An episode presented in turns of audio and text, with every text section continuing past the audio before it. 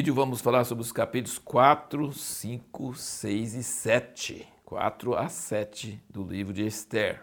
Olha que coisa interessante. Mordecai mandou Esther não contar para ninguém que ela era judia, não contar para ninguém que era, o povo dela era, era judeu.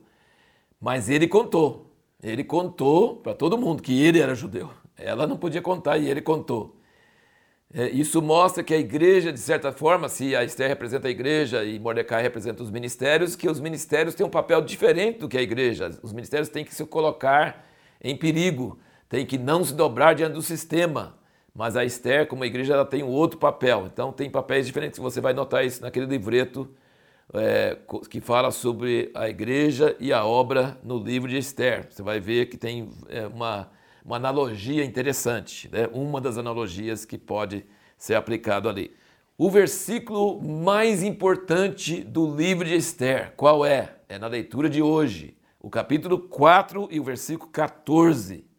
Ele diz o seguinte, é, começando do versículo 13: Então Mordecai mandou que respondessem a Esther: Não imagines que por estares no palácio do rei terás mais sorte para escapar do que todos os outros judeus Pois se de todo te calares agora, de outra parte se levantarão socorro e livramento para os judeus. Mas tu e a casa de teu pai perecereis, e quem sabe se não foi para tal tempo como este que chegaste ao reino? Olha que coisa interessante essa frase. Quem sabe se não foi para tal tempo como este que chegaste ao reino? Olha que fé fundamental na vida de Mordecai. Ele tinha certeza que se a Esther não se arriscasse, porque se ela entrasse na presença do rei sem ele chamar, ela se, poderia ser morta. Se o rei tivesse de mau humor, e como que entrou aqui? Você sabe que não pode entrar aqui sem pedir. Como você teve essa, essa audácia, essa ousadia, essa falta de reverência? Então ele iria matá-la. Então ela entraria lá a risco de vida, com risco de vida. E, e, olha que interessante, esse livro de Esther é, uma, é um livro poético, é um livro, é uma obra de arte. As, os paralelismos e os contrastes. Veja bem, a Vasti foi tirada de ser rainha porque quando o rei chamou ela não foi. E a Esther poderia ser morta por ir quando o rei não pediu. É bem interessante. Tem vários paralelismos aqui. E aí você percebe então que Mordecai, quando ele ouve a notícia que Amã decidiu, e o rei não conhecia judeu de nada, não sabia nada, não sabia que era judia, não tinha nada a ver. Amã era o seu príncipe favorito. Ah, você quer matar todo mundo, todo esse povo, esse povo serve contra a lei, esse povo é um povo rebelde. Ah, pode matar todo mundo, tranquilo. Saiu as ordens, Mordecai, a Esther não ficou sabendo, e Mordecai ficou chorando. Aqui diz que ele rasgou suas vestes, capítulo 4, versículo 1, vestiu-se de saco e cinza saiu pelo meio da cidade clamando com grande amargo clamor. Como é importante você notar aqui a importância de, de zelo, de fortes emoções. Não podemos levar coisas na calma. Tem hora que nós temos que ser violentos e fortes, com paixões fortes, com emoções fortes. E a Esther ficou sabendo, ela ficou preocupada com ele, mandou roupa para ele, que ela tinha rasgado a roupa, e ele falou: Não, não é isso. Tem um decreto que vai acabar com o nosso povo. Você precisa fazer alguma coisa. E ela falou assim: Eu não posso entrar porque ele não me chama.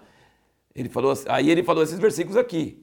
Se você não se candidatar a perder a sua vida por amor do seu povo, Deus vai levantar de outro lado, de outro lado. Ele cria que Deus não ia deixar o povo judeu ser exterminado. Ele cria que as promessas de Deus e o juramento de Deus com Abraão e Davi iriam se cumprir. Mas ele falou: quem sabe se não foi para essa hora que você chegou ao trono? E aí que vem a questão, quando nós usamos essa ilustração de Esther representar a igreja e Mordecai representar os ministérios, os ministérios podem educar a igreja, podem ensinar a igreja, podem orientar a igreja. Mas a igreja, que é a única que tem autoridade diante do rei, é a igreja que Deus vai atender, não é os ministérios. É o choro da igreja, é a oração da igreja. Os ministérios devem se compenetrar para levar esse choro para a igreja, mas quem tem influência diante do rei não é Mordecai, é a igreja, é a rainha. E ela então jejuou três dias, todo o povo judeu no império inteirinho jejuou, chorou diante de Deus. O poder das lágrimas é muito grande na oração. E o povo chorou e orou. Então veja bem, a nossa pergunta é: nós não podemos ficar passivos só porque nós sabemos que Deus é soberano e Ele pode levantar socorro de outra fonte. Não.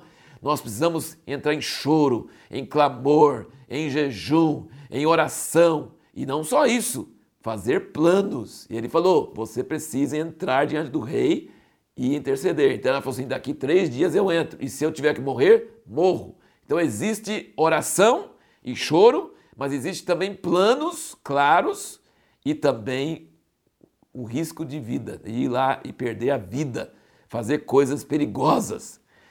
E eu queria que você visse comigo como Deus age atrás dos bastidores, porque ela vai diante do rei, o rei estende o cetro, ela consegue a misericórdia do rei, e ele, ela não tem coragem de pedir naquela hora. Ela fala assim: vem para o banquete, você e o Amã. E o Amã e, ela, e, e, o, e o rei vão lá, e o rei pergunta: o que, que você quer? O que, que você precisa? Ela não fala. Olha que coisa interessante. Ela não tem coragem de falar, porque é um pedido assim muito. Ela vai falar que o príncipe preferido do rei está contra ela e contra o povo dela. Isso é coisa muito séria. Não, teve, não sei se ela não teve coragem, o que, que foi.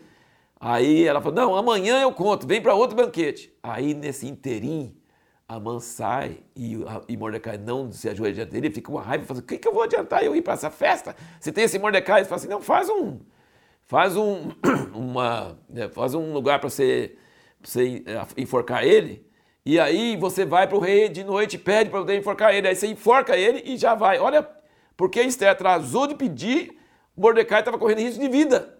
Só que o que, que Deus faz? Acorda o cara de noite, dá insônia. Deus dá insônia para o rei. Mas nenhum lugar fala que Deus faz isso. Mas como que pode dar tudo certinho? O rei dá insônia, pede para trazer as crônicas, nas crônicas acham exatamente o lugar onde fala que Mordecai tinha salvado a vida do rei contra um levante que dois eunucos queriam fazer contra ele. E ninguém nunca tinha feito nada para ele. Ele, ele, lê, ele dá insônia, ele lê essa passagem exata, e aí ele fala: quem está aí fora? Era a Amã pedindo para enforcar Mordecai. Ah, você tá Amã? Então ele pergunta para Amã, o rei é muito sabido, né? Assim, o que, que eu devo fazer para alguém que eu estou querendo muito honrar?